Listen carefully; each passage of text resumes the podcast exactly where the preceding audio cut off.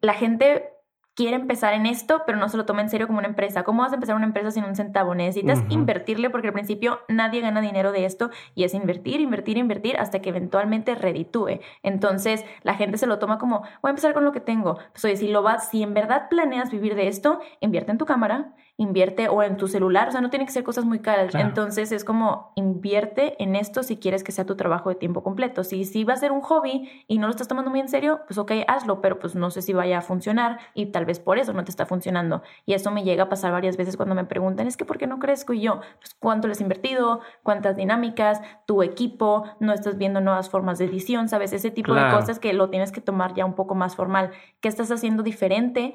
Para que no sea el mismo contenido que ya hay allá afuera. Porque voy a ver tu tutorial de maquillaje si ya hay 3.000 tutoriales de maquillaje así.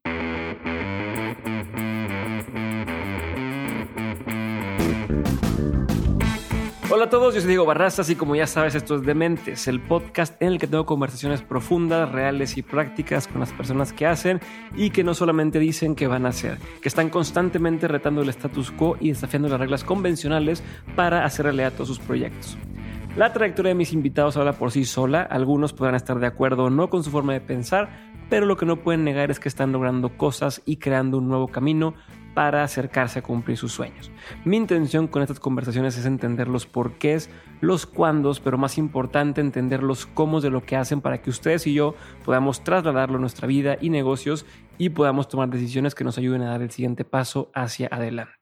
Hoy en el episodio me acompaña Ana Zarelli. Ana es una de las youtubers más relevantes en México en la industria del maquillaje y la belleza. En muy poco tiempo ha logrado alcanzar una audiencia de más de 2 millones de personas y hoy trabaja con marcas de forma internacional. En el episodio de hoy hablamos de cómo y por qué empezó, las implicaciones que tiene su trabajo, de lo que aprendió en el camino y además me cuenta algunas cosas que nunca ha contado antes. A mí personalmente me llamó mucho la atención el impacto que ha logrado tener en la comunidad de personas que comparte con ella y hoy vamos a explorar más ese tema. Eso es todo por el momento, espero que disfrutes muchísimo este episodio.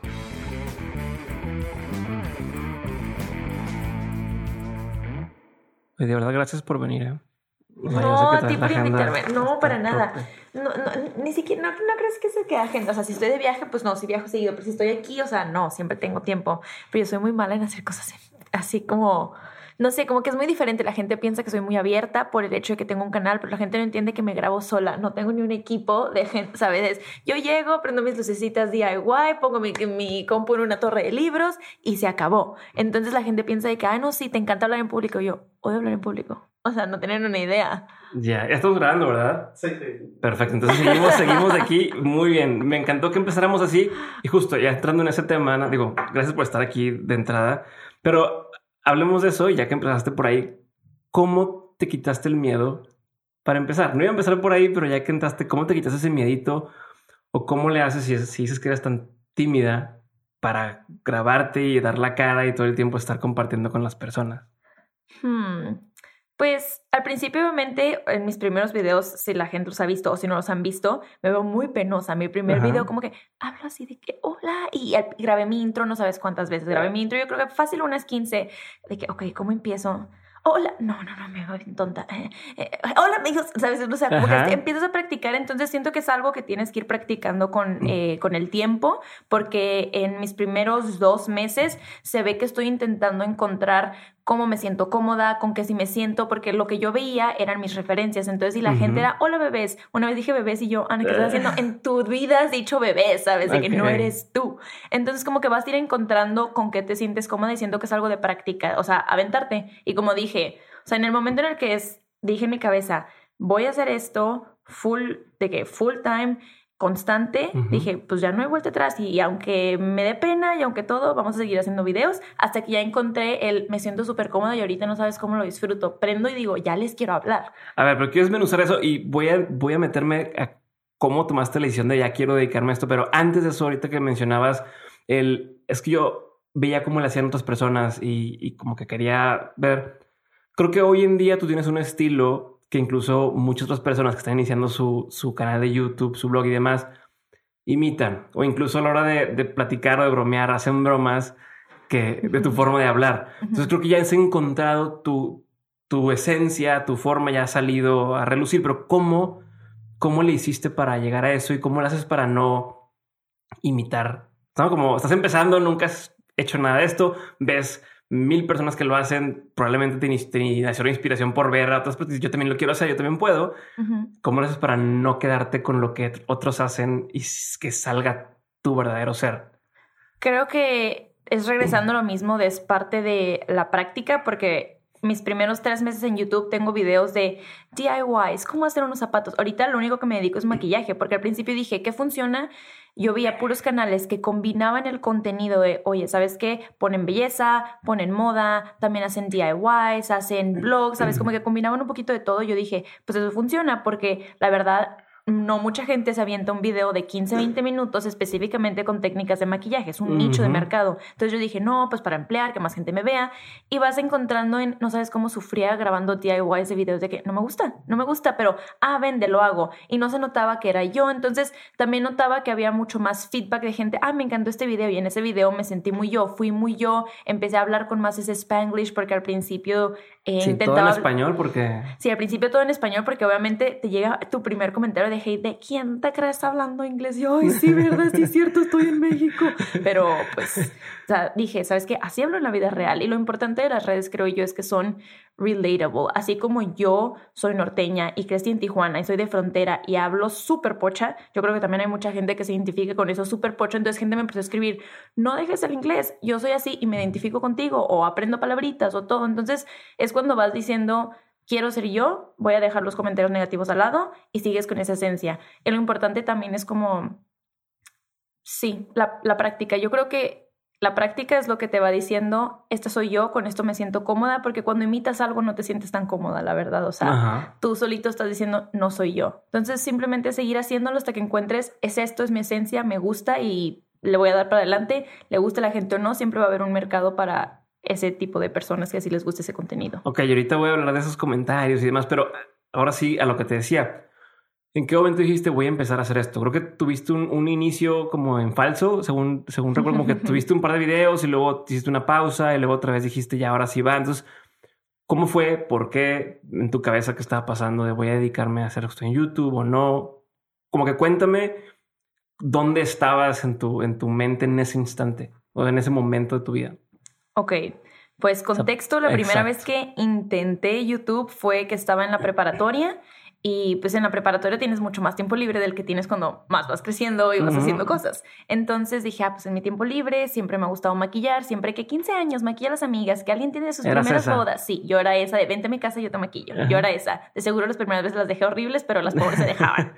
y este Em, Deberías hacer un antes y un después, así de amigas, de, así la maquillé en su 15 años y así me quedó, de cuenta. No, grave, grave, grave. Tal vez si lo hagamos para un video, porque obviamente el maquillaje es con la práctica. Las primeras veces no te va a salir bonito, es algo manual. No, y las tendencias cambian. Y así como antes estaba de moda tener la ceja súper delgadita y ahorita dices, ¿cómo existía gente que tenía la ceja así?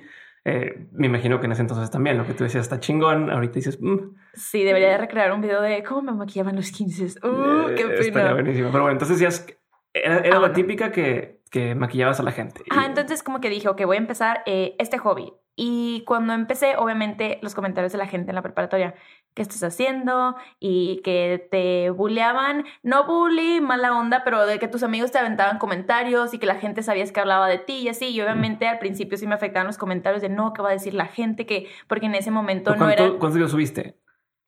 Subí unos dos videos. O sea, con dos tuviste para que te, a tirar caca. Ajá, y aparte uno se imagina que es más fácil de fuera. El grabar videos, ay, pues grabo, edito, o sea, rapidito. No, me tardaba años en editar porque ni, ni sabía editar. Entonces en YouTube, ¿cómo editar videos? Entonces, literal, mi vida siempre fue YouTube.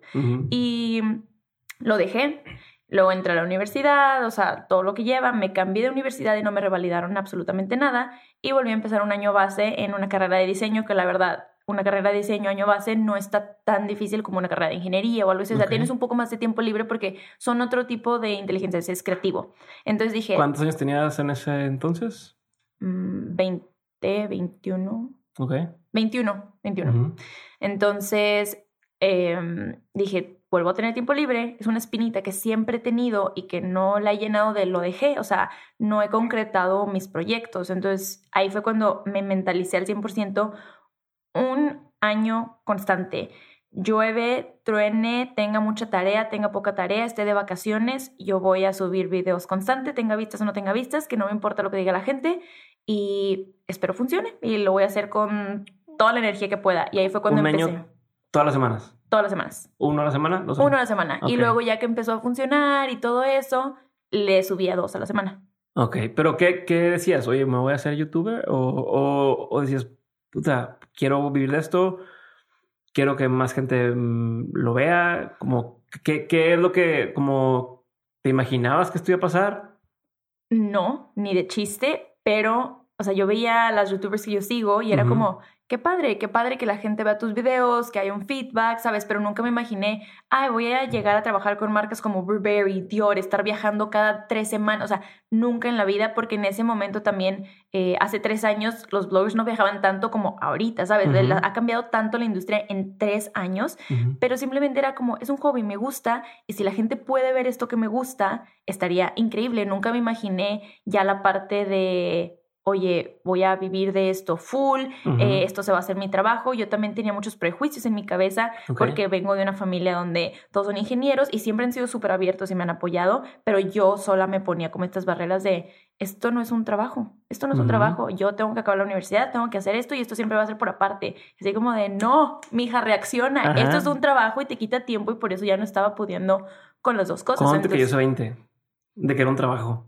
el año pasado, apenas. ¿Qué pasó para que te lo pregunto porque a mí me pasó similar. Yo, yo, Ajá. yo en lo de, de mentes, pues me, me toca leer mucho de los invitados que voy a traer, leo todos sus libros. Si recomiendan películas, pues me pongo a verlas para entender qué es. Luego tengo que escribir sobre eso en el newsletter. O sea, me- mi trabajo se volvió lo que me gusta hacer. Ya me gustaba leer, me gustaba aprender y ahora tengo que hacer eso. O sea, un lunes es, ah, hoy voy a ver tres videos de YouTube, voy a ver dos documentales y voy a leer un libro y ese es mi trabajo. Y es, wow, me cayó el 20 hace un año. A ti, ¿qué pasó que te cayó el 20 de no mames? Esto es, esto es mi trabajo. reprobé mi, mi primera materia en toda la vida y no sabes la crisis que me dio. O sea, siempre la vida ha sido de tener buenas calificaciones, como que, pues si estás haciendo esto y si soy estudiante full time, pues voy a ser estudiante full time, ¿sabes? Y cuando empezó esto de hobby, todavía tenía tiempo de hacer mis cosas. Cuando esto se volvió como un trabajo, pero en mi cabeza, no, no, no, no es trabajo, sigue siendo hobby, yo no voy a vivir de esto. Así, yo muy digna según yo. Ya, ya hacías dinero, o sea, ya, ya, Ya. ok. ya, ya hacía dinero, pero yo lo menospreciaba, Ajá. pues, porque la, por, no sé, porque mucha gente también me dejaba llevar por la que gente decía, ay, no es un trabajo, no, tú tienes que tener tu carrera, no, tú tienes que esto, tú bla, bla, entonces era como, no, no, no, sí es cierto, tengo que tener mi carrera, tengo que tener un trabajo estable y esto siempre va a ser aparte, es dinero extra, ajá, siempre lo vi como un extra. Pero entre más trabajo, entre más crecía, entre más contenido, entre más cosas, que quería subir la calidad, quería hacer nuevos proyectos, más aparte empecé a viajar un chorro. Ujú. Ahí es cuando, oye, ya no estoy pudiendo con la universidad, con las tareas, porque también entre más años subes en la universidad y vas a llegar a tesis y todo, también se vuelve mucho más pesado. Ujú. Entonces reprobé mi primera materia, mm, mi primera ¿Tu materia, mi materia, por faltas, no por Ah. necesidad porque pues, tenía que viajar, ¿sabes? De trabajo, pero era como, ok, no quiero perder tampoco esta súper oportunidad, pero pues no puedo ir a mi clase. Y ahí me entró la crisis y no dormía mucho porque si iba de viaje, regresaba y en la madrugada, oye, me pedían tareas de compensación por faltar y las daba. Y empecé a quedar mal en la escuela, tanto en el trabajo. También una marca le quedé mal y yo, ¿sabes qué? No puedo, no puedo con esto. Ahí fue cuando dije, bye. Y le di un stop a YouTube hace año y medio. Dije, me quiero estudiar. Porque trabajar, voy a trabajar toda la vida. Ujú.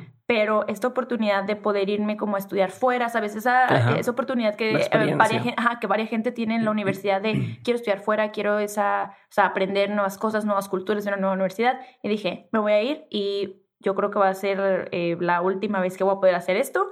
Entonces me fui todavía medio, o sea, si, te, si tenía ganas y ya era literal hobby. Este, esta semana tengo ganas, subo un video y me llevé mis luces, me llevé mi cámara y todo porque disfruto hacerlo, pero ya no era trabajo de dos veces a la semana, no sé qué, porque también estaba viviendo, viajando en la universidad, o sea, pero esto fue después del año. O sea, te entraste un año de trancazo que dijiste este año voy a subir sí o sí videos todo el año. año y medio de trancazo, Ajá. luego, y luego fue este, este reprobé, me voy a. Tailandia a reencontrarme. a- este- ¿Fue seis meses de eso? Sí, fue seis meses. Y donde dices de repente subía una cosa, de repente no. ¿No te daba miedo de pronto, oye, es que todo lo que he hecho, de pronto ya no me van a buscar las marcas o de pronto ya no voy a tener trabajo de esto? O sea, como lo veía como algo extra, todavía lo seguía viendo como algo extra. No era como, las marcas me van a dejar de buscar, era, pues no, de todas maneras es extra. Si ya pude una vez, puedo otra vez. Me voy a poner las pilas, ¿sabes? Pero ahorita estoy en mi etapa de la vida en que me voy a arrepentir si no hago esto. Disfruté, viajé, seguía grabando videos, pero no tan constante. Entonces no es como que lo dejé morir por completo ese proyecto porque aún así me gustaba. Y en el momento en el que yo pisé pie en México, en una semana después yo entraba a la universidad. Fui mi primer día de clases y todavía no he pagado ese semestre. Entonces dije, ok, esta es la boleta de pago. Si yo pago este semestre, voy a regresar a lo mismo que estaba viviendo y cómo me sentía hace seis meses. No, no voy a entrar. Y yo sola, no, no voy a entrar, no voy a entrar. Me di de baja y en ese momento, ¡pum!, me pegó. Esto es un trabajo de tiempo completo y te lo tienes que tomar como un trabajo de tiempo completo. Y eso fue exactamente en enero del año pasado. Abandonaste la escuela, dijiste, ya no voy a terminar este título. Por ahora. Por ahora. Porque siento que ya es algo más personal. Antes era como, no, necesitas un título en la vida. Estamos en, o sea, ahorita en un punto en el que you learn everything on YouTube, ¿sabes? Ajá, claro. Entonces, o sea, todo lo quiero googlear. O sea, las tareas eran, no sé hacer esto y te pones en Google en matemáticas para terminar, ¿sabes? Como lo trae un video de un niño que se hace la tarea de matemáticas y le pregunta a Alexa, ¿no? De Alexa, ¿cuánto es 3 más 2? Y entonces ya le va poniendo. Y sí le contestaba. sí, claro. Era un niñito y entonces la mamá lo cacha de que no mames. Pero sí, o sea. Sí, ajá, ahorita, o sea, mucho lo aprendes, o sea, e, estamos en una época en donde puedes ser muy autodidacta, ¿sabes? Pero sí dije, como reto personal, sí quiero mi título, pero también puse las cosas en la balanza. ¿Sabes qué? Estas oportunidades no sé si me se me van a volver a presentar. Ya estoy ganando dinero de algo que me gusta, que me apasiona. Y si esto me está jalando a no poder concretar proyectos en esto que es mi trabajo de YouTube, la carrera siempre va a estar ahí y siempre voy a poder estudiar. Tengo toda una vida y para seguir aprendiendo y estudiando. Entonces dije, voy a aprovechar esto. La gente, pero es que, ¿qué pasa si YouTube se muere? Lo dudo, pero si llegara a pasar, mínimo ya me capitalicé, ya disfruté, ya tuve oportunidades, ya viajé con marcas, ya hice, deshice y disfruté. Y oye, me puedo volver a meter a la universidad, pero esta oportunidad no sé si pueda volver a pasar. No, y a fin de cuentas muchas veces dice, o sea, la gente termina, o sea, en tu caso, por ejemplo, o sea, a lo mejor hay gente que estudia y que tiene un título para luego hacer lo que tú estás haciendo o tratar de hacer lo que estás haciendo y no mames, ya lo, yo ya lo estoy logrando, no tengo que como estudiar algo específicamente y titularme para que alguien me dé permiso y decirles, oye, ya tengo mi diploma, este, me dejas hacer esto ¿Estás de acuerdo? Y ninguna marca te va a decir, oye, ¿sabes qué? Dame tu diploma de diseñador industrial para poder trabajar contigo en una campaña. ¿Estamos? Sí, no, no, no, para nada. Siento que son prejuicios que tenemos en la cabeza de quiero el título. Y también es válido. Si a ti eso te va a dar satisfacción, adelante. Pero si esto te está quitando tiempo y te está trayendo para abajo, Sí, o sea, tampoco es necesario, sabes, como que lo, lo, importante es que seas feliz y no venimos a complacer a nadie. Que mi papá quiere el título, yo sé que tu papá quiere el título, pero sí, esto ya te está funcionando, vienes a esta vida a complacerte a ti, a vivir por ti, no a vivir por los demás. Entonces,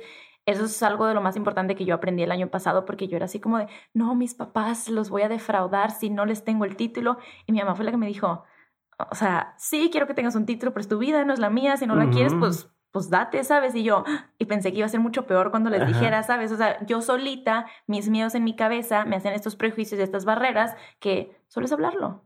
Ya, pero ¿qué otros 20 te cayeron en ese viaje? O sea, uno fue el de, sí, si es un trabajo, va. ¿Qué otros 20 te cayeron? O sea, ¿qué otra cosa te diste cuenta estando allá que a lo mejor no habías pensado hasta que no te separaste? Pues obviamente también me di cuenta que las redes sociales son de la gente te olvida en dos segundos. Tú subes video a la semana o dos a la semana porque con uno a la semana la gente no se le hace suficiente. Vivimos en la época en la que todo ya, si no me sales tres días en stories, ya no, ya no veo tus stories porque hasta el mismo algoritmo ya no te recomienda los stories. Entonces sí me di cuenta que obviamente las vistas bajaron. Había gente que me seguía viendo, que ah, buscaba o le llegaba la notificación y le picaba el video, pero la gente que estaba ahí porque le salía en su home o en su feed de YouTube, eh, pues ya no le salía, entonces yo sí vi que bajó eso, entonces también fue como, ok, sí, bien padre, eh, side job, todo, pero al mismo tiempo, aparte de ser constante, es seguir siendo relevante en los temas que la gente quiere ver porque la gente te olvida ya. Y también aprendí mucho a generar contenido diferente en cada red social porque no funciona igual. Por ejemplo, ¿a qué te refieres con eso?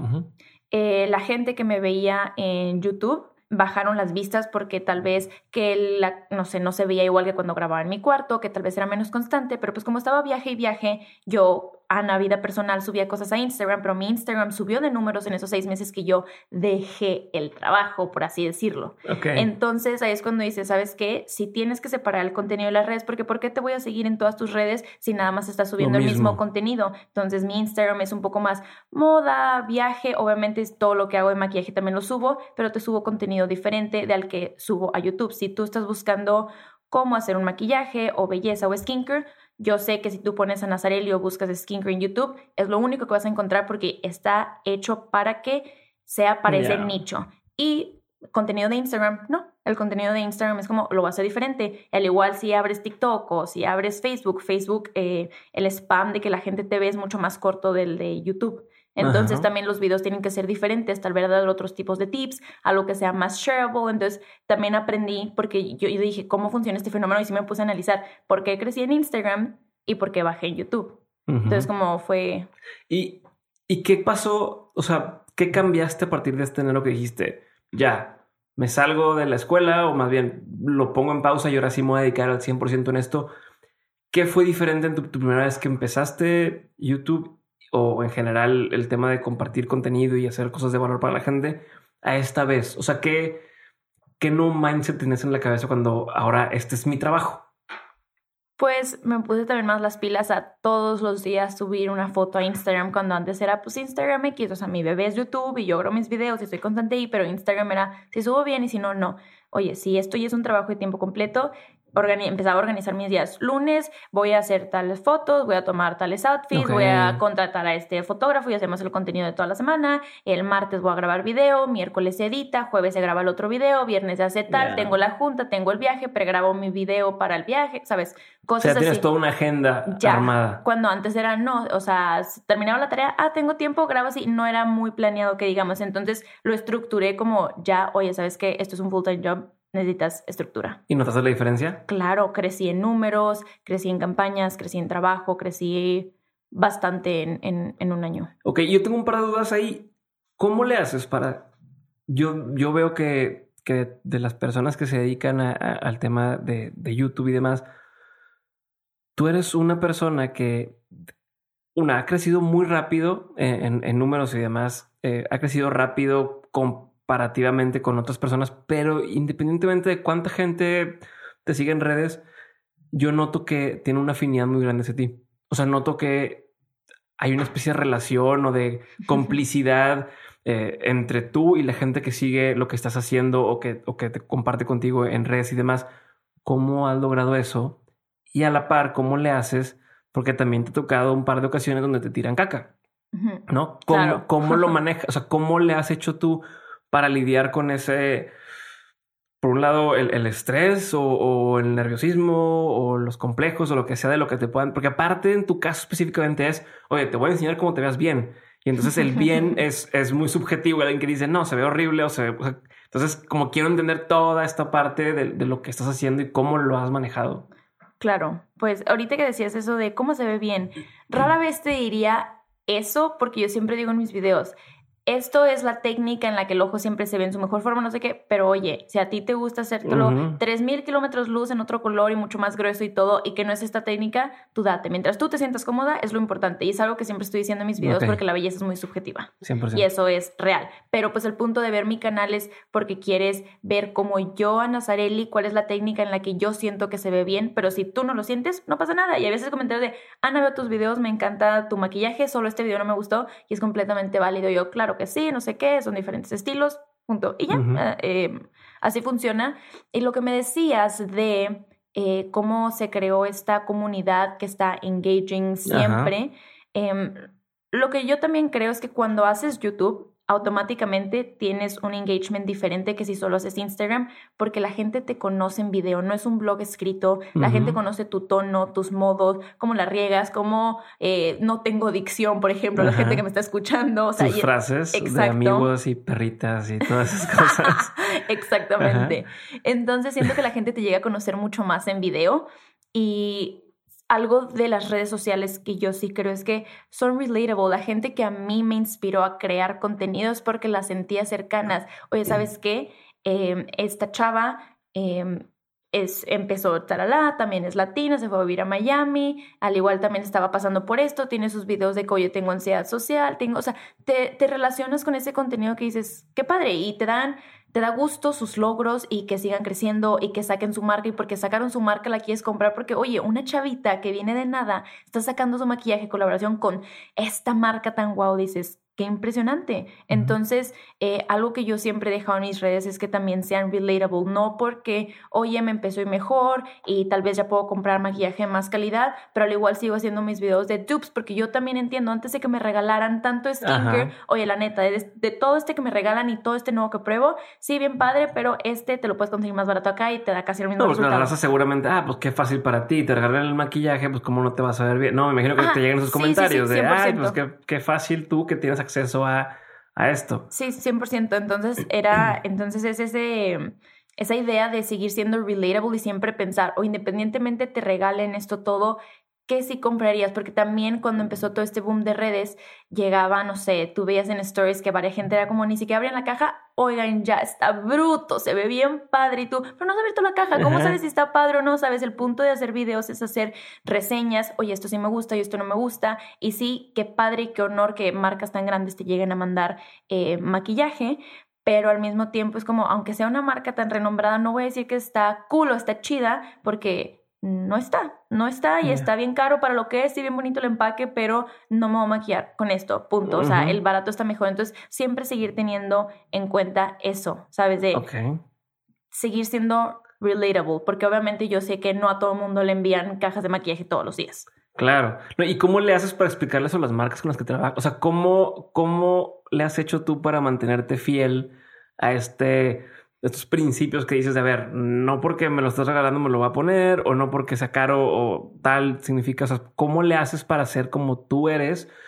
en una industria en la que hay mucha tentación donde pueda llegar alguien y dice, oye, ahí te va un contrato chingón, pero di que este es el mejor producto. ¿Cómo le haces? Dejas, dejas, o sea, pues ¿y, cómo le explicas? O sea, ¿cómo dices no? ¿Es no, chica, tu madre, bye? ¿O es, cómo le haces? Pues antes, cuando contestaba yo, no sabía decir que no. Ahorita que ya tengo a alguien que me ayuda, que me ayuda a contestar mis redes, obviamente no se ve tan mal de que Ana me dijo que no, o su manager le inventó una excusa de, ah, no, es que tiene un viaje y no va a poder. De que no me gustó el maquillaje, de que no, ¿sabes? Entonces ya como que, o también decirles a las marcas de, eh, algo que a mí me funciona es decirles a las marcas, ¿sabes qué? Sí podemos hacer esta colaboración, yo voy a hacer la reseña de estos lipsticks, mándamelos primero, los pruebo y te aviso. Hay marcas que acceden y me los mandan muy bien de que sí, te los mando, eh, me avisas en qué semana y media o semana, sí, yo lo pruebo. Oye, ¿sabes qué? Me gustaron todos estos tonos menos estos dos. Si me dejas decir en el video Sí, obviamente voy a decir lo que quieres que comunique es un nuevo lanzamiento, que tienen esta nueva fórmula, o sea, lo que tenga que decir porque pues, si quieras o no me estás pagando para hacerlo, para dar a conocer. Para dar la información correcta. Exacto, pero sí tengo que decir que estos dos tonos no me funcionaron a mí, que en mí no se ven bien, que en la fórmula no me funcionó, bla, bla.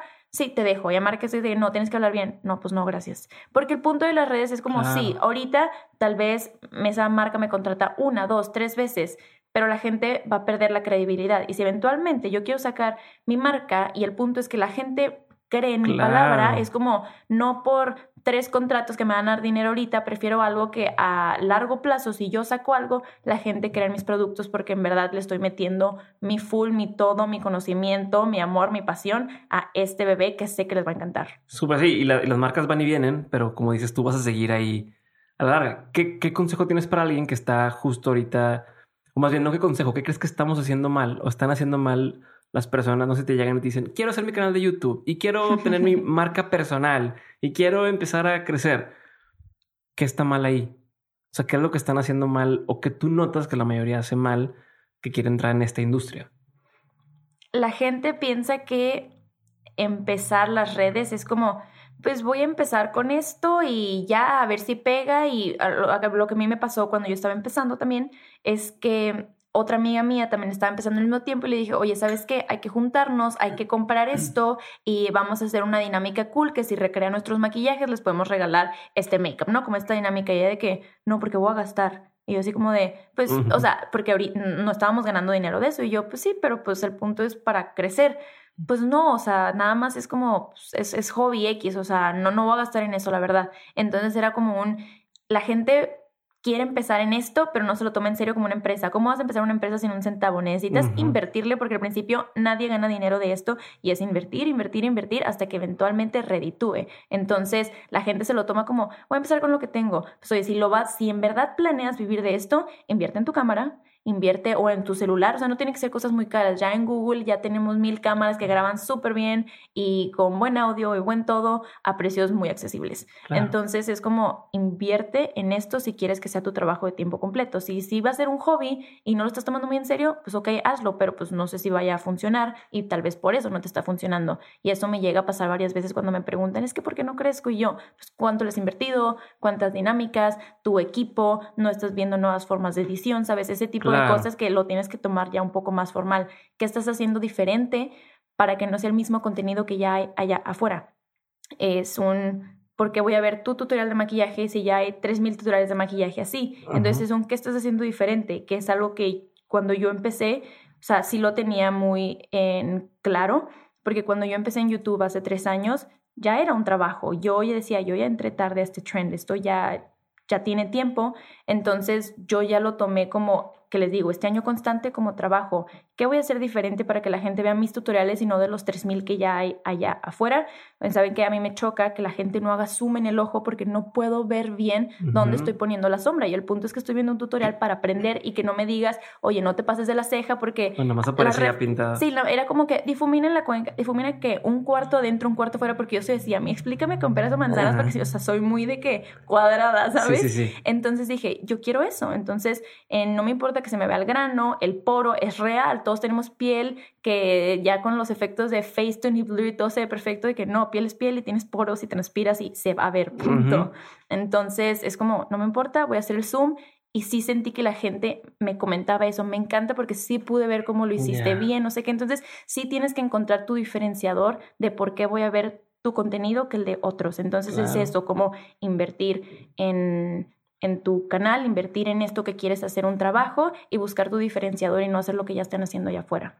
Buenísimo, sí, porque eso que tú dices lo veo todo el tiempo y es ahora en el tema del podcast, ¿no? Me preguntan mucho, oye, ¿cómo empiezo mi podcast? Y mi podcast es entrevistas y es entrevistas a emprendedores. Y le digo, puta, pues es que es igual que todos los programas que existen ya en, en, en, podcast, ¿no? Como qué es el, el, el, tu extra o tu diferencia. No, me gusta. Oye, una duda.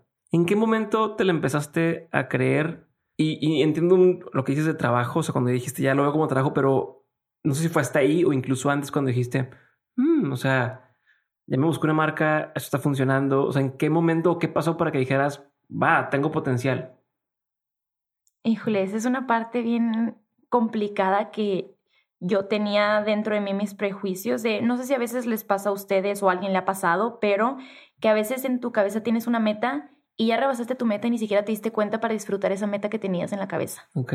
Y eso me pasaba a mí y me hacía falta ser mucho más agradecida, ser mucho más, eh, fijarme más en estas pequeñas cosas y disfrutarlas de, oye, mi meta es ganar tanto dinero y ya lo ganas y ya quieres otra meta y ni siquiera estás disfrutando esa meta que tenías, ¿sabes? Entonces como que darnos tiempo de disfrutar estas metas y yo no me las daba y también es algo que aprendí que ya es un nivel más personal el año pasado en ser agradecida, agradecer todo lo que me está pasando y disfrutarlo. Sabes que voy a disfrutar este momento de me está pasando esto, llegué a tantas vistas y tanta gente me está viendo, porque entonces es como chino, eh, bajaron las vistas o no llegan las que querías, pero no, estoy agradecida y disfrutando esto que estoy teniendo y vamos a seguir generando y para poder alcanzar más. Entonces, cuando yo empecé a notar el, oye, me llegaba una caja de maquillaje de PR y era como que, oh, las tengo que abrir. Y en ese momento dije, cómo estoy pensando, oh, las tengo que abrir, es un, debería estar tan agradecida de, me está llegando maquillaje por el esfuerzo, por todo lo que he hecho este tiempo, porque al principio obviamente no me llegaba nada de maquillaje,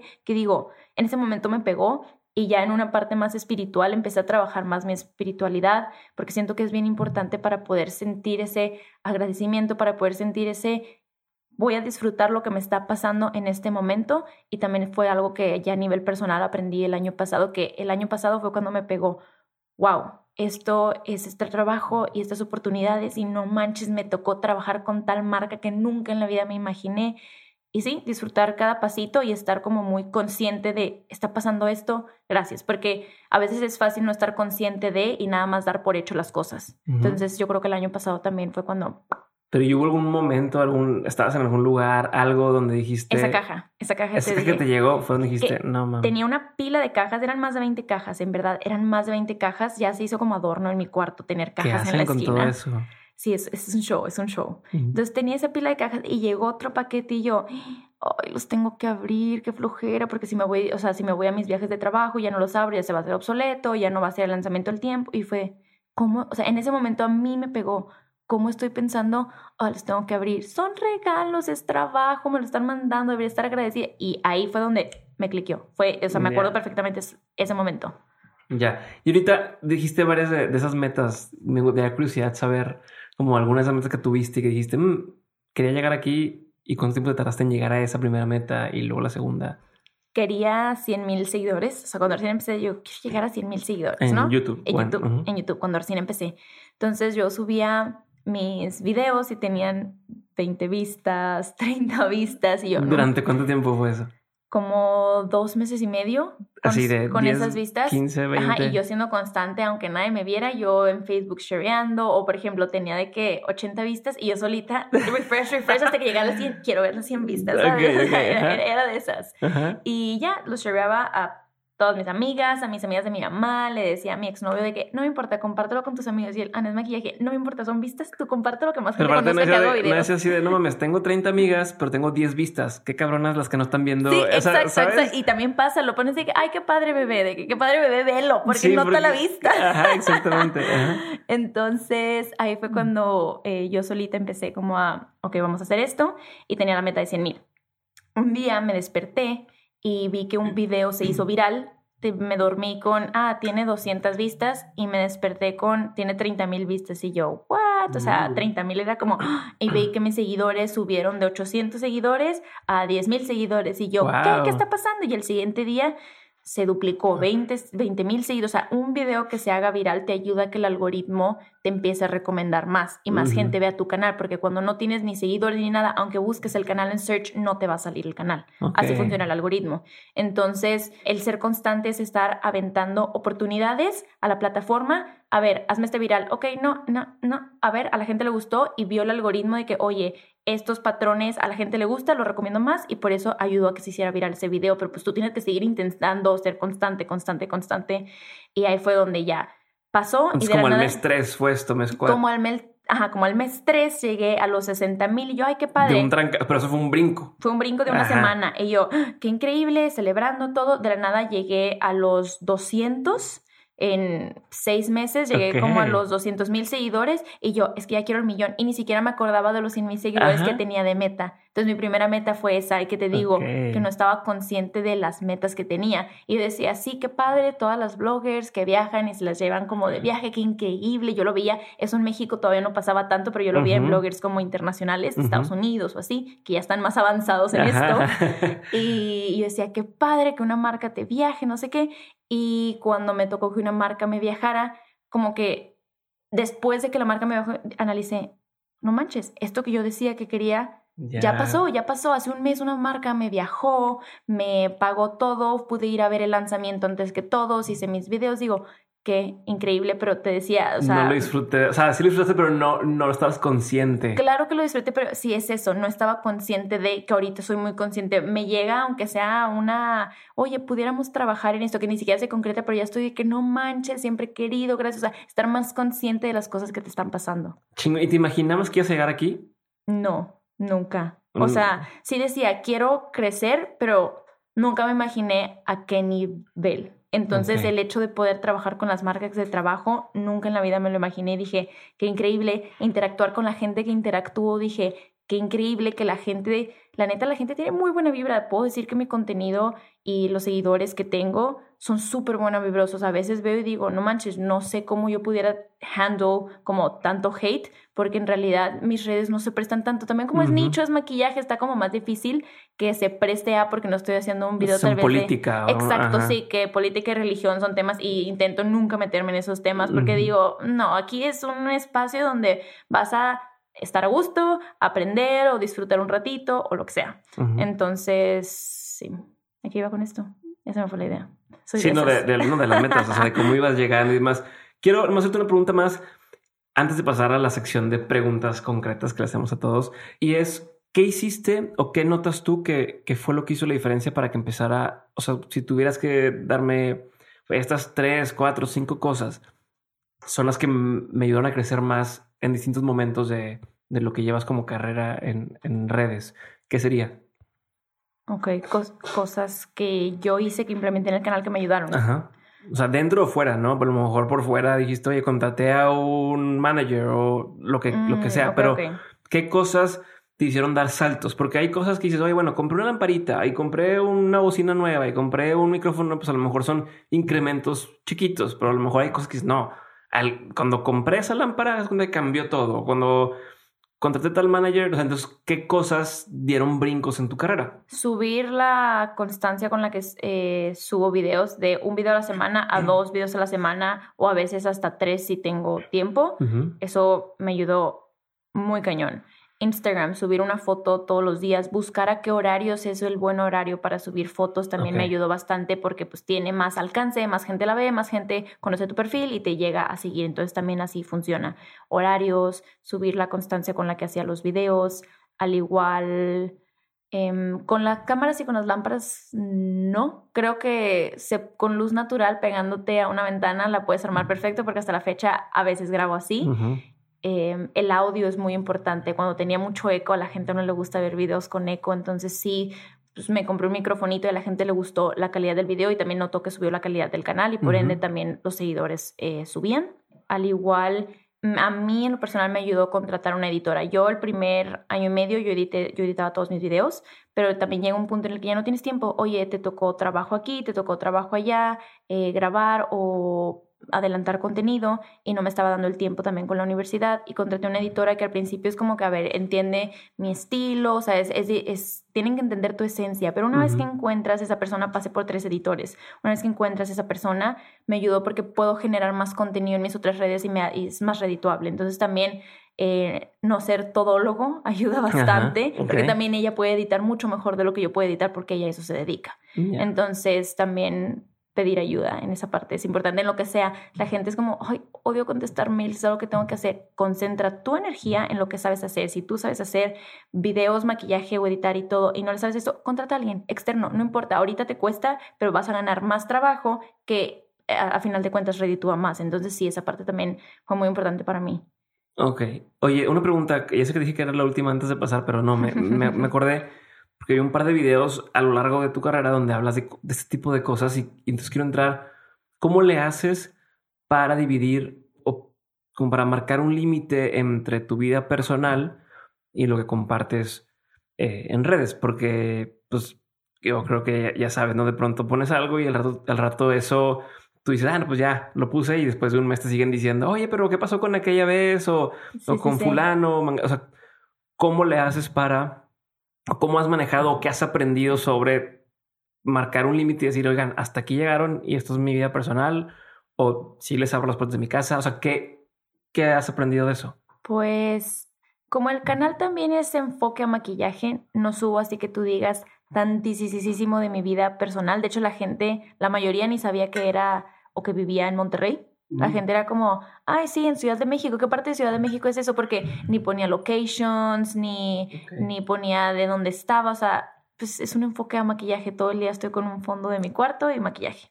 Y a veces, cuando yo cumplí eh, los 200 mil seguidores, dije, oigan, gracias que ustedes me están apoyando con todo esto. Entonces, eh, voy a abrir un canal de blogs que la gente me pedía cosas de mi vida personal porque yo no tenía ni un solo video de mi vida personal. Subí un 50 Ajá, y también videos como 50 cosas sobre mí, que se hizo como ese tag medio famoso, y yo, bueno, lo voy a hacer. Entonces yo decidí... Hay uno que me dio mucha risa cuando te interrumpa, el de los baños en, en, Japón o en Corea, ¿dónde sí, Sí, en Corea, en Corea, en Corea. Es lo mejor que le ha pasado a la vida. Lo, vi con, con, Sofía y le dije, no, porque la verdad es que yo me metí a un baño de esos, en, estaba en San Francisco, fue una experiencia, y lo mismo que tú hiciste así cuando sientes el chorrito, dije, y también dije, no mames, como latina. Sí, ¿cómo verdad, Eso dije.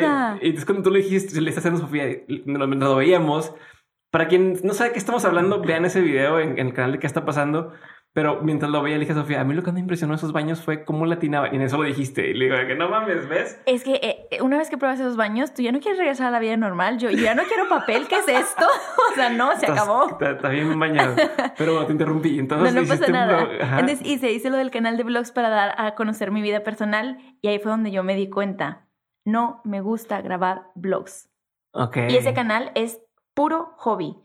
Se sube un video cada que tenga ganas, cada que yo decía grabar, cada que yo esto, porque era ese canal empezó a ir mejor porque es menos nicho, más gente lo ve. Por ejemplo, tú que viste ese video, pero tal vez no te avientas un video de media hora de delineados. No, definitivamente. No es nicho, es viajar, es más entretenimiento, es algo más que sí, que la gente ve más. Entonces me empezó a ir yo creo que mejor que hasta en el canal de maquillaje, en ese canal con muchos menos suscriptores, pero más vistas, más todo, gente engaging y veía que a la gente le gustaba, pero yo también veía que la gente comentaba más y se sentía con el poder de comentar más de mi vida mm, personal, de cuáles, haber hecho esto, cuáles eran mis valores. Una señorita no debería estar haciendo, ah. señorita, tu cola, yo hago lo que yo quiero, ¿sabes? Entonces como fue como de... Mm, no sé. Y al mismo tiempo yo sentía que no estaba disfrutando mi vida. El hecho de grabar se ve muy padre en cámara. Miren, estamos aquí en Tokio, esto, en Corea, bla, bla, bla. Sí, pero para yo hacer esas tomas era, oigan, espérense, déjame grabar una toma de acá, una de acá, una de abajo. No estoy Dejemos de disfrutar el momento, dejemos que tengo que grabarlo. Ya hagan cara de que están divertidos y ahora sí sigo. Exacto, sí. Todo tras cámara no se ve as pretty cuando ya lo ves en YouTube con edición, con música, con todo, porque sin la música y sin todo, en realidad el momento era muy awkward.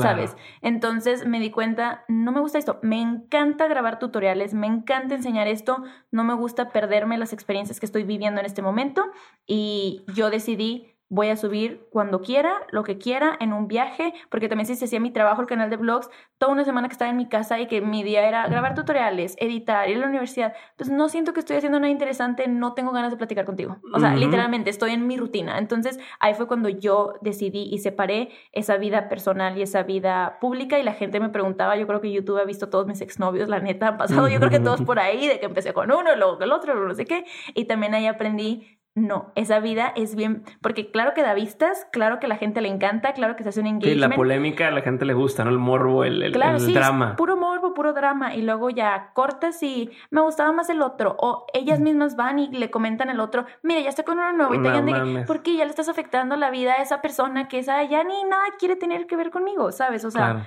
porque entonces ahí fue cuando yo sí pinté una raya muy importante y cuando yo me fui a Tailandia yo empecé a salir con mi novio actual que es tailandés y yo tardé cinco meses en sacarlo en redes porque dije si esto no va a ser formal o algo así van a empezar a hablar esto y todo no entonces ahí fue la primera vez que aprendí no se va a sacar y la gente ay sí estoy bien padre uh, sí a quién conociste y lo que no saben es que estaba en un date con mi novio. Entonces yo decidí separar esa parte hasta que yo me sentí sabes qué esto es formal esto es serio va se los voy a presentar pero hasta ciertos límites. Y, hablando de eso, ¿cuánto, ¿cuánto tiempo, o sea, cómo divides en tu día o en tu semana que eso, ok, ahorita voy a sacar mi celular, o sea, voy a estar contestándole a la gente, porque te digo, tú tienes, o, al menos es lo que yo percibo, tienes muchísimo engagement, la gente te contesta, te, te, te buscan, te escriben, o sea, están todo el tiempo ahí y veo que tú estás ahí también con ellos mucho, entonces quiero entender cómo administras tu tiempo en ese sentido, cómo lo manejas, eh, tomas fotos del evento y luego lo subes al día siguiente, o sea, ¿cómo le haces? Sí, yo rara vez estoy en un lugar y estamos aquí grabando y lo subo. Nunca grabo directo de Instagram, siempre cámara, grabo todo, ah, mil cosas. Tengo, o sea, mi celular siempre se llena la memoria. Grabo todo, todo, todo. Llego en mi casa, me baño, hago lo que tenga que hacer. Y cuando, en el momento en el que me siento en mi cama y que en la noche generalmente pondrás una movie o te lees un libro, lo que sea, para mí es, ok, voy a cortar los videos, las partes que sí funcionan, que no, subo mis stories, o sea, hago todo ese contenido del día y todo lo subo de jalón y eh, empiezo a contestar qué dudas tienen, empiezo a contestar los comentarios, viendo qué hay, los stories, viéndolos, contestándoles. Es, es mi tiempo en la noche. Generalmente hago eso antes de dormir la mayoría de los días. Así funciona mi tiempo porque también llegando al mismo tema que estábamos hablando, sentía que no vivía, porque claro que para que se vea bonito el story y les pongo aquí y ahí déjame busco la marca que traía del pantalón que traía, no sé, ¿sabes? Cosas no nada más pon la foto, eh, o sea, el video es etiqueta la marca, este, pone un comentario. Sí, la gente, la gente, piensa que te sale la primera y a veces grabas 50 mil veces el mismo story porque tiene que quedar de cierta forma porque no te alcanzó el tiempo o la idea no se entendía o cosas así. Entonces, prefiero hacer eso 100% en, en la noche de ya subir todo para tardarme el tiempo que me tenga que tardar y que la gente no me esté esperando o estamos comiendo y estoy en el celular. A mí me mm. choca eso. Entonces, Eh, si intento nada más grabar, ay, espérame, grabo bien rápido, sí, sí, ponlo así, no pasa nada, ya. Y yo ya en mi casa hago que se vea bonito, le cambio la luz, le edito, no sé qué, bla, bla. Eso a mí también me ayudó por el mismo concepto del blog. Sentía que no estaba viviendo el estar grabando. Ya. Ok, y tenías en mente o escuché en varios videos que querías hacer una marca o que siempre has querido tener tu propia marca en algo, ¿no? No sabes si va a ser maquillaje o si va a ser un tema de, de diseño industrial o sabes que tienes algo ahí que puedas compartir o todavía no hay nada o, o estás trabajando en algo de eso. Eh, sí, se está trabajando en alguna idea de una marca que quiero sacar, pero no quiero spoilear nada. Soy no de que las acciones digan, entonces ahí pasito a pasito, cuando ya vaya a salir la luz, yo te lo haré saber 100%. Perfecto. Entonces ahora sí vamos a pasar a la sección de preguntas concretas. Ok. La pregunta es concreta, la respuesta no tiene que serlo. Y terminas y paso a la siguiente, ¿va? ¿Cuál ha sido, Ana, el peor consejo que te han dado? Compra seguidores. ¿Por qué compraría seguidores? No, no, no, no, no, no. Como que al principio era como, oye, pues si no llegas a los 10 mil, compra seguidores. No, no quiero comprar seguidores. Desde el principio fue, no voy a comprar seguidores. De que, bueno, compra likes nada más para que se vea que hay un engagement, no sé qué. En lugar de que se vea que tiene dos likes, que tenga 100 likes. Entonces, o sea, a escalas muy pequeñas, ¿sabes? Pero sí, ese consejo fue el peor que me pudieron haber dado. ¿Por qué? Porque obviamente, uno, si llegas a trabajar con una marca, básicamente estás scamming a esa marca. No es gente real que te está viendo, no es engagement real, no es nada real. Entonces, no vas a tener el impacto y la marca se va a quedar con un mal sabor de boca porque no está funcionando lo que está haciendo. Y luego por eso también tienen tachados a los bloggers de, ay, ni funciona, ni inviertes tu dinero. Es como, no, pero también es porque a quién contrataste. También como marca tienes la responsabilidad de ver a quién estás contratando y a quién estás dando tu dinero. Entonces, súper mal. Segundo, estás engañando a la gente. O sea, la gente piensa, ay, sí, tiene mucho seguidor, mucho esto, mucho todo. Y no. Y no solo con comprar seguidores, por ejemplo, con loops de giveaways. Es seguidores y es como inflado. ¿Qué pero- es eso? Para quien no tenemos el Ah, contexto. perdóname, perdónenme. Para los viejitos.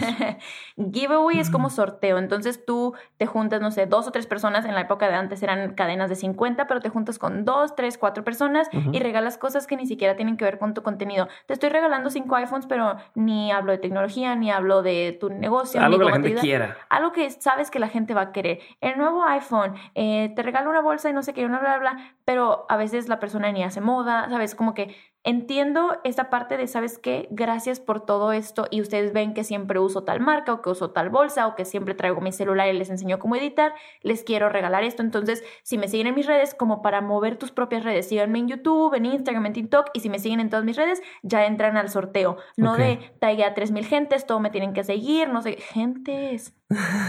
Trae a 3.000 personas, todos me tienen que seguir, bla, bla, bla. Entonces se crea como, ay, tiene, no sé, Sí, porque un de giveaway, para quien no está en el contexto, es, o sea, pones la- la- el premio y les pides, para poder entrar a rifa, tienes que seguirme, seguir a no sé quién, y entre los tres, cuatro que se armaron, tienen que seguirte y entonces por eso se infla, de pronto todos siguen a todos, pero a nadie le interesa. Tu contenido. Ajá. Solo quieren el premio. Ajá, sí, un, un sorteo. Te voy a sortear algo y hay bases para entrar. Hay gente que tiene diferentes bases. Sígueme a mí y a fulanito. O sígueme a mí y a fulanito y, taguea a tres personas y esas tres personas que taguean también me tienen que seguir. Entonces, la gente pone sus propias bases en, en Ujú. estos sorteos, pero pues... Es, es a lo que me refiero, se hace inflado y se hace falso este nivel de seguidores, que, que- aunque realmente sí te están siguiendo, fueron personas que sí te siguieron, no es porque quieren ver tu contenido, entonces al final de cuentas, si tú trabajas con una marca, tampoco les va a funcionar porque no ven tu contenido, solo querían ese celular o solo querían ese premio que tú les ibas a dar. Entonces eso también es un muy mal consejo. Buenísimo. ¿Cuál ha sido uno de los mejores consejos que te han dado? Enfoca tu energía en lo que necesitas, que era lo que te decía de me estresaba el contestar correos, me estresaba toda esa parte administrativa que a veces me podía tardar hasta tres semanas en contestar mis correos y pues no, ya fue el deal, ya pasó, ya contratamos a alguien más. Y era de que no, por es que me quitaba, me quitaba mi paz o eh, lo nuevo de, ok, empezar a ganar dinero, eh, tienes que empezar a pagar impuestos, hacer todo esto. Ah, Dije, ah, lo voy a hacer yo solita. No, cosita yo solita, nunca en la vida. Enfoca tu energía a maquillaje que eres buena, a hacer tus videos y a todo y contrata a alguien. Y era como, no, pero es que ganó esto y no, sabes, como que me daba codito. Y no, o sea, enfoca tu energía en lo que necesitas porque al final te va a redituar. Entonces ese fue un muy buen consejo que me dieron. Buenísimo. ¿Te gusta leer? Ay, la verdad te quiero decir que sí, pero no leo tanto. ¿Hay algún libro que te haya marcado un antes y un después? Sí, por ejemplo, mi hermana me regaló hace año y medio el de The Subtle Art of Not Giving a Fuck y me gustó bastante, ¿sabes? Como en todo esto de, era cuando estaba que no sabía qué hacer, que me iba a ir a Tailandia y que entre la universidad y esto, y mi hermana, creo que lo necesitas, creo que tu vida te está pidiendo, sí, te está pidiendo este libro, te veo muy estresada, te veo un poco perdida, tal vez por eso te está haciendo de viaje, ¿sabes? Como que ten amé ese libro, me lo chuté en dos segundos y me gustó, pero la verdad, eh, malamente ahorita no tengo el hábito de leer así como constante todas las noches, te digo, en todas las noches me, me pongo a contestar en redes. Ok, pero entonces lo va a cambiar. Libro, película, eh, documental, serie, video, lo que quieras que haya marcado un antes y un después en tu vida. O sea, me dijiste este libro, chingón, alguna película, algún documental, alguna serie que digas, no, la, la vi en tal momento y me hizo una diferencia. Sí. O sea, no estoy pidiendo que lo recomiendes a la gente, es que a ti te haya hecho una diferencia. Por ejemplo, y esto es muy, muy, muy reciente, pero es el documental de Broken. Para los que no lo han visto, es un documental de Netflix muy, muy bueno y cada episodio es algo diferente, duran una hora y son documentales no aburridos porque la gente tiene en su cabeza documental de oh, la escuela, están National Geographic, así de, el león se acerca a su presa. 100%, de que la ballena fue, se la comió, oh, cielos, y luego lo traducen horrible. Sí, Pero Em, sí, ese documental, el primer episodio es específicamente, obviamente, el tema que me encanta, maquillaje. y habla todo sobre la industria de maquillaje pirata, maquillaje bastante económico, hecho como de copias de otros, porque obviamente no es legal hacer cosas piratas, están en laboratorios clandestinos y tú piensas muy casual, X se ve literalmente igual y pinta igual que el nuevo que salió de Kylie que todos queremos tener. Y el de Kylie cuesta 20 dólares y este me está costando 80 pesos. Lo voy a comprar. ¿Lo de Kylie es bueno o no? Aprovechando, sí, sí, sí, es bueno. Pues tiene, o sea, como cualquier marca tiene cosas buenas y cosas malas. No es como que una marca tiene todo bueno. Entonces sí tiene cosas que tú dices, no manches, está buenazo. Y otras que dices de que, eh, me lo ahorro. Ok. Sí. Pero estás diciéndome que el, que el documental este...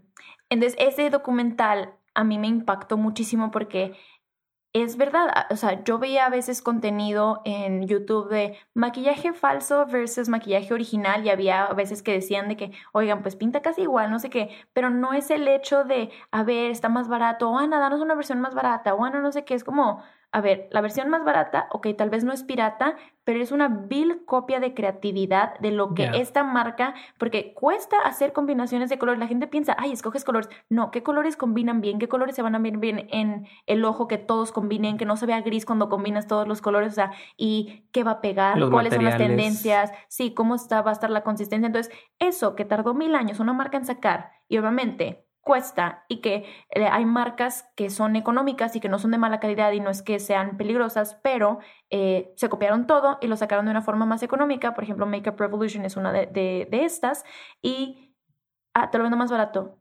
Eso es muy mal éticamente, obviamente entran demandas y la gente es como, ay Ana, siempre sacas el caro, o sea, el de Make Revolution está mejor, pero cuando yo vi ese documental, aparte de lo pirata y de lo clandestino y de la falta de higiene que hay en esos productos, no solo en eso, sino en copiarse la idea creativa de otra marca, dije, no, no voy, yo no voy a volver a hacer ninguna reseña ni nada que tenga que ver con esto, aunque yo sé que tienen más vistas porque la gente obviamente siempre va a buscar lo más económico. Oye, me hice este look que se ve casi idéntico, pero con la paleta económica.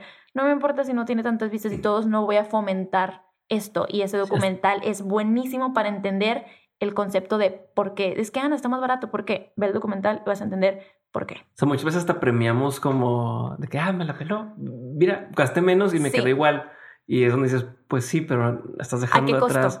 Exacto. Y, y, estamos premiando la hueva o, la fácil en lugar de premiar a la gente que está desarrollando cosas en todas las industrias, ¿no? No solamente en el maquillaje, sino en el cine, en lo que sea. 100%. Entonces sí, ese documental es un documental. ¿Algún otro? ¿O hmm. película? Tengo películas favoritas, pero, o sea, marcado así como me encantó la estética, me encantó todo, o sea, es algo que me gustó, pero sí que tú digas, me marcó de aquí a acá. Por ejemplo, Pulp Fiction la puedo ver tres mil veces y la voy a seguir amando toda la vida. Ok. Sí. Por ejemplo, acabo de ver la de Call Me By Your Name, que ya es vieja y es drama, y yo nunca veo así como que chick flick drama, pero es o sea, es bella la película en sí, las tomas, donde fue grabado, o sea, visualmente me gusta ver películas donde visualmente son muy bonitas porque también me ayuda y saco referencias para mis videos, entonces me gusta mucho ver eso.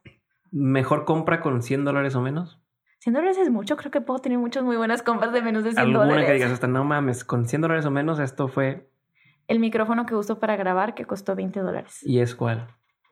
¿No te acuerdas? No me acuerdo, pero es tipo lavalier, pero en lugar de que los lavalier son muy caros y en lugar de tener como este pues la maquinita esa, yo no creo que sea muy tecnológica, ¿eh? Pero la maquinita esta que la de es, esta es del la, S del... el de esta del S del que está en cara, eso básicamente es lo caro, pero es solo el, el, micrófono que lo conectas y usas tu celular como si fuera esa maquinita que les estoy diciendo y hay una aplicación y ya le puedes mover a todo de pe a pa y me costó 20 dólares, es lo mejor que puedo haber pasado en la vida y subió la calidad de mis videos. Buenísimo. ¿Qué es algo que te da mucha curiosidad hoy en día?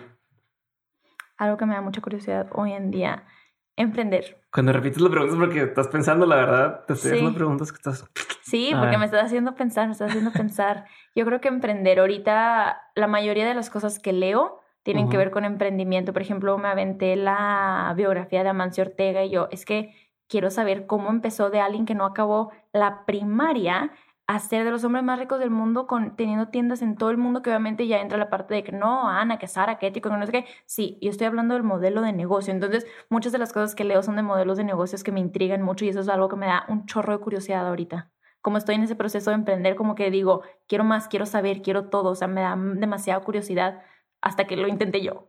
A ver, ¿qué opinión tienes que poca gente comparte contigo? Que O una opinión no popular que tengas. Tal vez como ayer que fue el Super Bowl de no veo el Super Bowl, no me gusta y todo el mundo, ¿qué? Es que el medio tiempo y yo, pero es que en verdad, eh, de que, ¿is it that important? De esa fue una opinión muy poco popular el día de ayer. La gente estaba de que, no, Ana, cállate. Sí, a mí también me da igual, la verdad. Ok, ¿qué es algo que la gente, es que también podría ser aquí la respuesta, pero qué es algo que la gente no sabe de ti y que si supiera le sorprendería? No sé si todo el mundo sepa esto porque lo saqué en algún video, pero no es así como que todo el mundo sepa. Pero tengo una colección de calcetines y colecciono calcetas.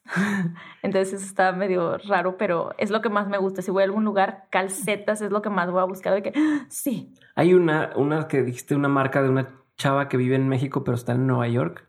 ah, sí. Se llama Peach Socks, la marca. Muy buena, súper linda. Ok.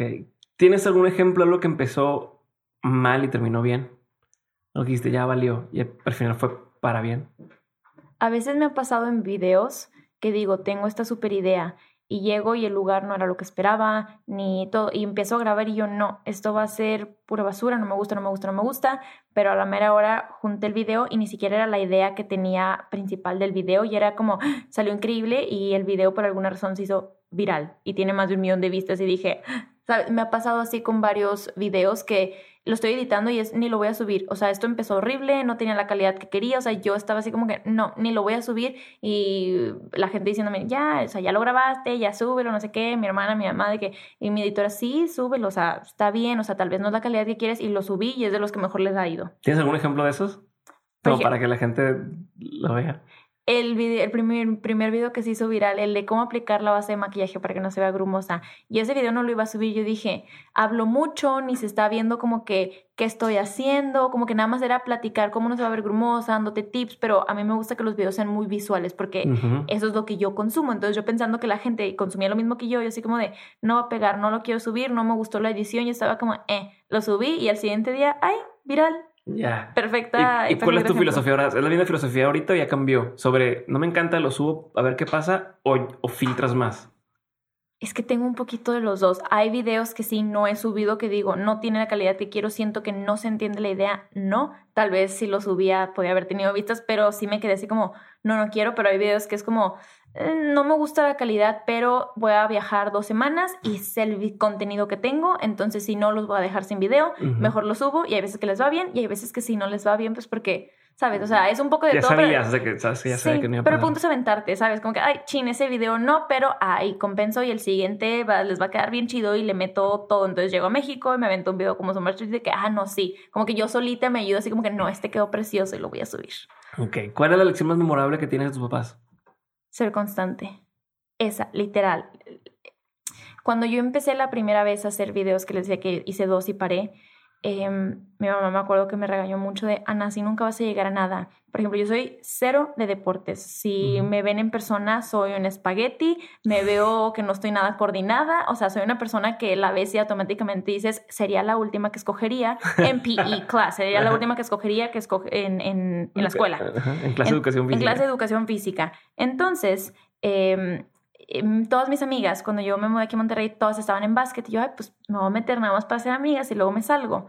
Estuve en dos clases, obviamente horrible, pero, o sea, para ser amiguitas y yo, ay, ya me voy a salir, ya no quiero a mi mamá. No. Vas a hacer todo el año en básquet. Y yo, no, por favor, no, por favor. Y nunca me dejaba salirme aunque la sufría, pero terminando el ciclo que tenía que terminar. Em, porque si te salías antes, para mi mamá era como, ya lo dejaste, igual que guitarra, querías aprender guitarra y lo dejaste los tres meses, no, te quedas los seis meses de clase, no sé qué sabes, o sea, esa, mi mamá siempre nos hizo mucho hincapié en eso y le agradezco mucho porque eso me ayudó a, ¿sabes qué? Como dice mi mamá, voy a ser constante todo un año en empezar este proyecto que al final sí floreció y he tenido oportunidades increíbles, entonces es, es una de las lecciones más valiosas que he tenido de mis papás. ¿Qué estigma social tiene que superar la sociedad? En temas en general, no solo de mi contenido, ¿verdad? Yo creo que todo ahorita con lo de la comunidad LGBT, em, de hecho ayer estaba en Twitter viendo y yo así como de cómo la gente sigue pensando que eh, alguien no puede cambiar su acta de nacimiento a ser mujer. Es una mujer, pero no, nunca va a ser mujer. Y le ponían cosas horribles y todo ese concepto también en feminismo, como la gente de no, las mujeres no, hasta, o sea, que yo lo veo de a las mujeres se les paga menos, gente que es empresaria diciendo, sí, yo prefiero contratar mujeres porque las mujeres son más mansitas y piden menos races de sueldo y ellas nunca te van a pedir nada y los hombres sí. Entonces, todos esos que dices, ¿sabes qué? Eso se tiene que acabar. O sea, para mí todos esos temas me tocan, uh, uh, sí, no. ¿Qué es algo que te hace eh, roll your eyes cada que alguien lo dice? O sea, que dices, ah, no, no. Ay, suena, suena bien raro y bien cliché, pero eh, a veces hasta yo también lo digo que yo solita me corrijo de que, uy, Ana, que es... Em, muchos de ustedes me han preguntado, ah. oh, me da unos ruñidos y digo, mm, no puedo, de que no, no lo digas. Es como, oigan, si tenían duda o aquí les comparto no sé qué, pero todo tiene que empezar con, muchos de ustedes nos han preguntado y a mí a veces también se me sale. Entonces, ese es, hasta yo solita me digo, no, Ana, no. Ok, eh, ¿qué reglas son las más importantes que tienes cuando decides con quién trabajar? Que me dejen ser honesta en, en el contenido, ya sea reseña, o ya sabes qué, que te digo, estos dos tonos no me funcionaron, lo puedo decir, o ya sabes que esto no me agradó, esto no va a pasar, y esa es la regla principal, y que me dejen probar el producto antes, que es algo que sorprendentemente las marcas no les gusta, es como, pero, ajá, a las marcas no les gusta, pero aquí está ya, o sea, o sea, si te va a gustar, y yo, no lo dudo, por algo me estás contactando, pero pues déjamelo probar primero antes de decirte que sí. Y a las marcas les medio eh, esa parte, entonces eso es súper importante para mí cuando voy a trabajar con alguien. Ok, que es un cumplido que te dicen, pero que realmente es un insulto. O sea, algo que te tienden a decir como cumplido, pero que para ti es como estás insultando. Me estás sacando humo el cerebro con estas preguntas. Estoy así de que, a ver. No, seguro te ha pasado que alguien, ay, Ana, este, tal, y dices, como gracias, Clinda, pero por dentro son chinga tu madre. Creo que no tengo nada on top of my head. No, no, no me puedo, no puedo acordarme de algo que diga así como de. Que es algo que la gente tiende a decir, es otra pregunta, y que por lo general es bullshit. Que tú dices, no, eso es bullshit. Yo creo que la parte del self-love. Bebé, ve a tu casa, ponte una mascarilla, lo tenemos idealizado como claro, el self-love es bien importante, quiérete, sube una foto con la lonjita, no pasa nada vas a sentir súper bien. A ver, self-love al principio no es nada bonito porque estás sacando tus máximas inseguridades, porque estás viviendo algo que estás reprimiendo, que, que, es algo que no te gusta, ¿sabes? Para poder sacar eso, poder sanar y decir, ¿sabes qué? No me importa y me quiero y lo que sea. Entonces la gente lo pone como self-love, es súper bonito y mascarillas y tómate tu tiempo y un vinito en tu casa. Y es como, sí, dude, pero self-love implica mucho más dejar mis estigmas, dejar todos esos demonios que tengo dentro y al principio no se siente nada bonito. Entonces siento que siempre que la gente habla de self-love como lo más divino, es como también di la parte fea porque nadie te dice la parte fea del self-love. Siempre es pintado como it's love, it's pretty. Sí, sí, pero no, no siempre es bonito. Se le sufre el self-love al principio, pero al final tiene su recompensa. Me gusta. ¿Cuál es el talento más inservible que tienes? Puedo abrir el refri con el hueso de mi espalda. ¿Cómo? Puedo abrir el refri con el hueso de mi espalda. ¿De qué estás hablando? Es un talento muy inservible. Pero ¿cómo te O sea, ¿y por qué el... O sea, ¿cómo te diste cuenta que podías abrir el refri? Porque una vez vi un episodio, cuando estaba chiquita, vi un episodio de iCarly donde alguien decía talentos raros y alguien podía sacar mucho su hueso de la espalda y podía abrir cosas y yo... I think I can. Saqué el hueso y se me salen mucho los huesos de la espalda. O sea, siempre mi familia decía que tenía alas. Y ya abrí el refri yo. Entonces la, la gente me preguntaba y yo era, Sí, puedo abrir Es muy, muy inservible. Qué extraño. Sí, ¿cuál fue la peor compra que has hecho? Una vez hice un video de una reseña de una mini lavadora que te lavaba súper las brochas porque la gente que se maquilla sabe que lavar las brochas es una pesadilla. y dije, si te lo lavas sola, cuesta 15 dólares. Era una cosa yo creo que de centavos que no me lavaba absolutamente nada y fue dinero echado a la basura. Ok, si, pudieras saber la verdad absoluta de cualquier pregunta, o sea, de una pregunta que dijeras, voy a preguntar a este man así la verdad absoluta, ¿qué preguntarías? ¿De dónde venimos? ¿Quién nos creó? Sí, ¿verdad? Claro, es, está muy trippy. Sí. ¿Y tú que traes una onda más espiritual ahora no? ¿Te lo preguntas más? Sí, o sea, cuando empecé con todo, o sea, porque yo no sabía en qué creer, ¿sabes? Como mis papás, eh, crecí católica, pero mi mamá se hizo cristiana, pero mi papá agnóstico, pero o sea, como que este mix. Entonces yo dije, no sé en qué creer, no sé qué quiero. Y cuando empecé con la espiritualidad también sí fue como un, quiero creer en esto, pero al mismo tiempo esto me suena, esto me da. Entonces como todo eso y sí son cosas que digo, ¿de dónde venimos? ¿Quién nos creó? Dudo que el Big Bang, todo es muy perfecto, pero al mismo tiempo Dios y yo me solita me cuestiono todo. Me gusta. A ver, dos preguntas más ahora sí. Y una eh, te tengo que hacer, es obligada mucha gente te sigue a ti en redes y aprende de lo que tú estás haciendo y demás, pero tú, a quién sigues o de quién aprendes o qué consumes, tanto en redes como en internet, como blogs y demás. Si nos pudieras recomendar unos cuantos, estaría de lujo. En YouTube hay una chava que se llama Ana Akana, es de Estados Unidos y hace videos como medio sketches, pero todos tienen que ver con temas importantes, ¿sabes qué? Sexualidad, self-love o situaciones en las que todos hemos estado, pero como también estudió una parte cine, están muy bien hechos, es muy inteligente, es mitad actriz, entonces es un contenido increíble. Cualquier video que veas, aunque sea entretenimiento y te rías, algo vas a aprender de esa mujer. Muy, muy buena. Ana Akana. Okay. Sí, Ana Akana. Eh, eso me gusta mucho. En Instagram Sigo bastante gente que también está en el medio de maquillaje. Em, también sigo gente de moda. De moda me gusta mucho MVB. Ella tiene un estilo muy bonito. También me gusta seguir a Marguga, que ella también es de aquí, de Monterrey, y da unos tips increíbles de estos temas de cuidarte a ti, de comida para curar cualquier cosa que tengas, porque yo soy mucho de, ah, se me inflamó la panza y era como, no, este té y come esto, y todo funcionaba y explica mucho como de su experiencia y espiritualidad. Me encanta ese tipo de contenido porque siento que siempre lo estoy viendo, estoy aprendiendo y me encanta como esa esencia, se siente muy real. Entonces ella también es un muy buen Instagram para seguir. Ok, una pregunta más antes de la última. Este, ya es que te he dicho como 35 veces, ya va la, última, pero así te, así te voy, así te voy llevando. Eh, para quien está empezando hoy que dice, quiero empezar eh, mi canal de YouTube, quiero dedicarme a esto, digo, primero si sí se puede o no se puede, y lo segundo sería un par de consejos para gente que está en esa industria o quiere meterse en esa industria. Todo se puede si tú quieres, obviamente, y si tú piensas, sabes que ya voy tarde a este trend, ya está todo YouTube hecho, ya es un trabajo. Yo pensaba lo mismo hace tres años que todos los creadores de contenido ya me llevaban 10 años por delante, 8 años por delante. O sea, sí se puede. Em, es súper importante que lo tomes real como trabajo si a esto te vas a querer dedicar, que era de lo que hablábamos, de crear contenido que ya no haya, de también no crear contenido basura. Eso es muy, muy importante de qué estoy dejando. Estoy haciendo que la gente aprenda algo, estoy, es puro entretenimiento de morbo, está basado en morbo, en entretenimiento, es contenido basura o es entretenimiento que la gente va a aprender algo, que son cosas interesantes, es cultura general o es algo en específico. Entonces también esa parte súper importante de qué tipo de contenido estamos generando, que es nuestra responsabilidad si queremos estar en este tipo de trabajo.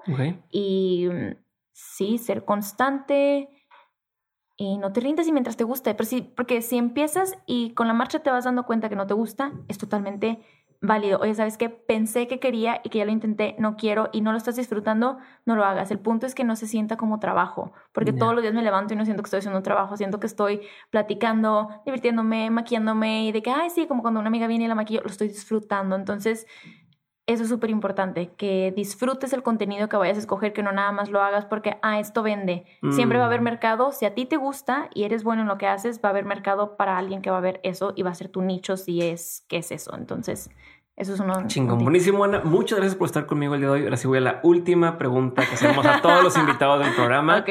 Y es de toda tu vida, o sea, si ves hacia atrás todo lo que has hecho en el trabajo y a nivel personal, educación y demás eh, has aprendido un montón de cosas. Si tuvieras que quedarte de todo eso con tres aprendizajes que quisieras tener siempre presentes, ¿cuáles serían? Nunca está de más pedir ayuda. Dejar el ego al lado es muy importante, que es algo con lo que yo a veces batallaba de no, yo solita puedo, yo solita puedo. No está de más pedir ayuda. Eso es un, un muy buen aprendizaje. No abrir la boca de más. Si no tienes nada bueno que decir, mejor no digas nada. Eso es súper importante no terminar con la frase de, ay, es no sé qué, pero, pero cada quien. No olvida tú cada quien. Si no tienes nada bueno que decir, nada más no lo digas. Punto. Y lo que sea que hagas, suena súper cliché, pero lo que sea que hagas, siempre hazlo con toda la energía y súper positivo. Porque aunque no te guste lo que estés haciendo, va a prefieres hacerlo de malas o de todas maneras lo vas a hacer, pero hey, ponte de buenas, no pasa nada y era algo con lo que yo batallé, es que odio hacer esto, no quiero hacer esto, ya me pongo de malas, pero cambia tú solito, entrena tu chip en tu cabeza, de, de, todas maneras lo tienes que hacer, entonces mejor hazlo de buenas porque cambia cómo interactúas con la gente, cambia cómo está tu mood en el día, cambia cómo te sientes tú de ti mismo, cambia la percepción de, de todo, entonces siempre intentar verle el lado bueno a las cosas, que obviamente hay cosas que no y es totalmente factible, pero siempre intenta, sabes que si no me gusta, aún así no pasa nada, mejor hazlo de buenas que lo hagas de malas.